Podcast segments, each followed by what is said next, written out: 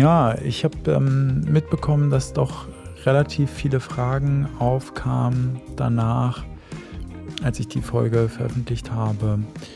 Was mache ich jetzt eigentlich? Wie gehe ich damit um bei Kunden, wenn ähm, Facebook iOS ausrollt und wie sind die ersten Zahlen? Wie interpretiere ich das?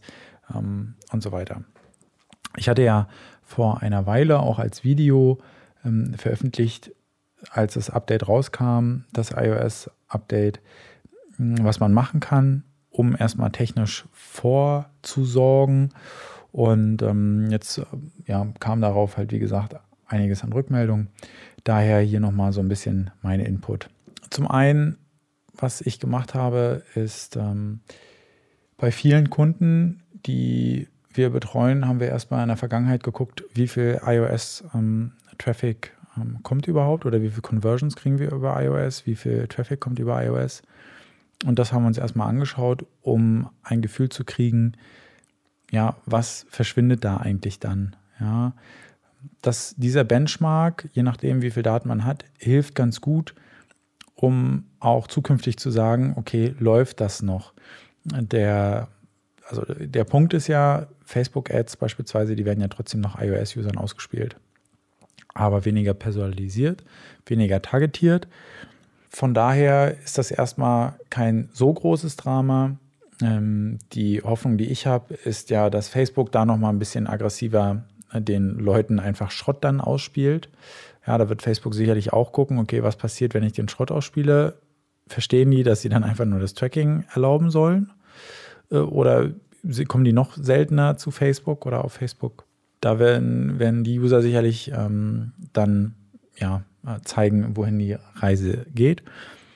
Und dieser Benchmark, der hilft aber ganz gut zu verstehen, okay, ähm, ja, wie sollen wir die Daten eigentlich, die heute entstehen, interpretieren? Ja, was passiert da?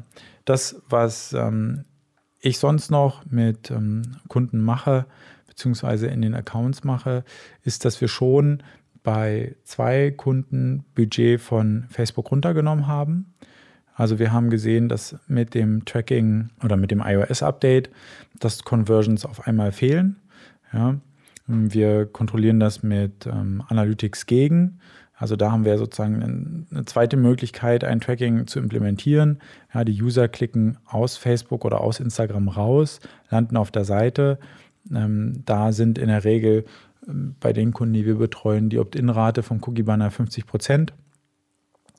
Und dadurch kriegen wir auf einmal ein bisschen mehr Daten wieder, ähm, können wir da ein bisschen genauer sehen, aber es gibt auch Kunden, ähm, da zerhaut diese, dieses Tracking-Update so stark die, das Targeting, dass wir einfach angefangen haben, das Budget, was wir in iOS investieren würden, ähm, wegzunehmen und das einfach dann auf andere Kanäle investieren zum Beispiel Pinterest, na, dass wir ähm, bei Google ähm, noch Sachen ausprobieren, die wir vorher nicht ausprobiert haben, ja, Richtung Video-Ads, äh, Discovery-Ads, dass wir andere äh, Netzwerke ausprobieren, wie TikTok oder LinkedIn, je nachdem, wo es passt. Also da wird ja auch sozusagen eine Möglichkeit frei, die man vorher nicht genutzt hat. Und das Update ist jetzt noch nicht lange draußen, ich glaube zwei Wochen oder was, ähm, wo man das dann so richtig, ähm, wo es so richtig geknallt hat. Und das ist aber erstmal der aktuelle Stand. Ja, also dreht jetzt auch keiner am Rad durch oder so. Es ähm, war ja klar, dass das passieren wird bei Kunden, wo wir gesehen haben, wo viele Conversions über iOS kommen und auch ähm, der Conversion-Wert sehr hoch. Da haben wir das natürlich mit Spannung erwartet. Aber insgesamt kann ich jetzt nicht sagen, dass irgendwas extrem eingebrochen ist. Ja, oder dass irgendwas äh, ganz schlecht auf einmal nur noch funktioniert. Das sind vereinzelte Fälle. Von daher würde ich ähm, auch dir empfehlen zu schauen, okay, wie waren eigentlich die historischen Daten? Ja, hm, kriege ich, das probieren wir auch bei einigen Kunden, kriege ich jetzt vielleicht irgendwie ähm, die Priorität anders? Kann ich die Conversion mir anders, schneller holen?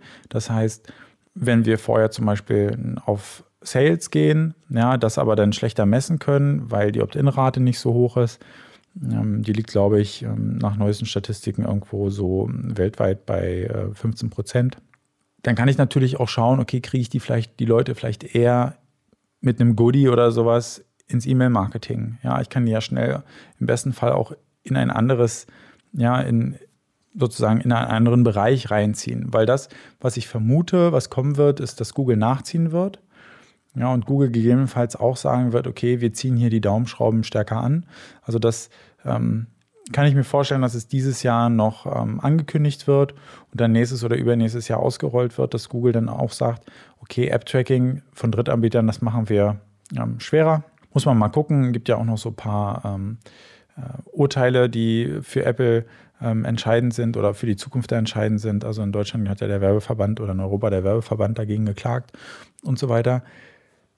Das ist also aber erstmal der Stand der Dinge. Ja, also vielleicht gewisse Conversion weiter vorholen, die Leute schneller in E-Mail ähm, reinholen und sie dann konvertieren, ja, probieren irgendwie die, die Friktion, also den, den, den Widerstand, die, den Kaufwiderstand oder den Abschlusswiderstand zu verringern, indem man einfach schneller die Conversion zulässt.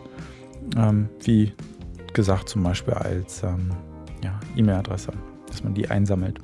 Genau, das soll erstmal ein Update zu dem Thema gewesen sein.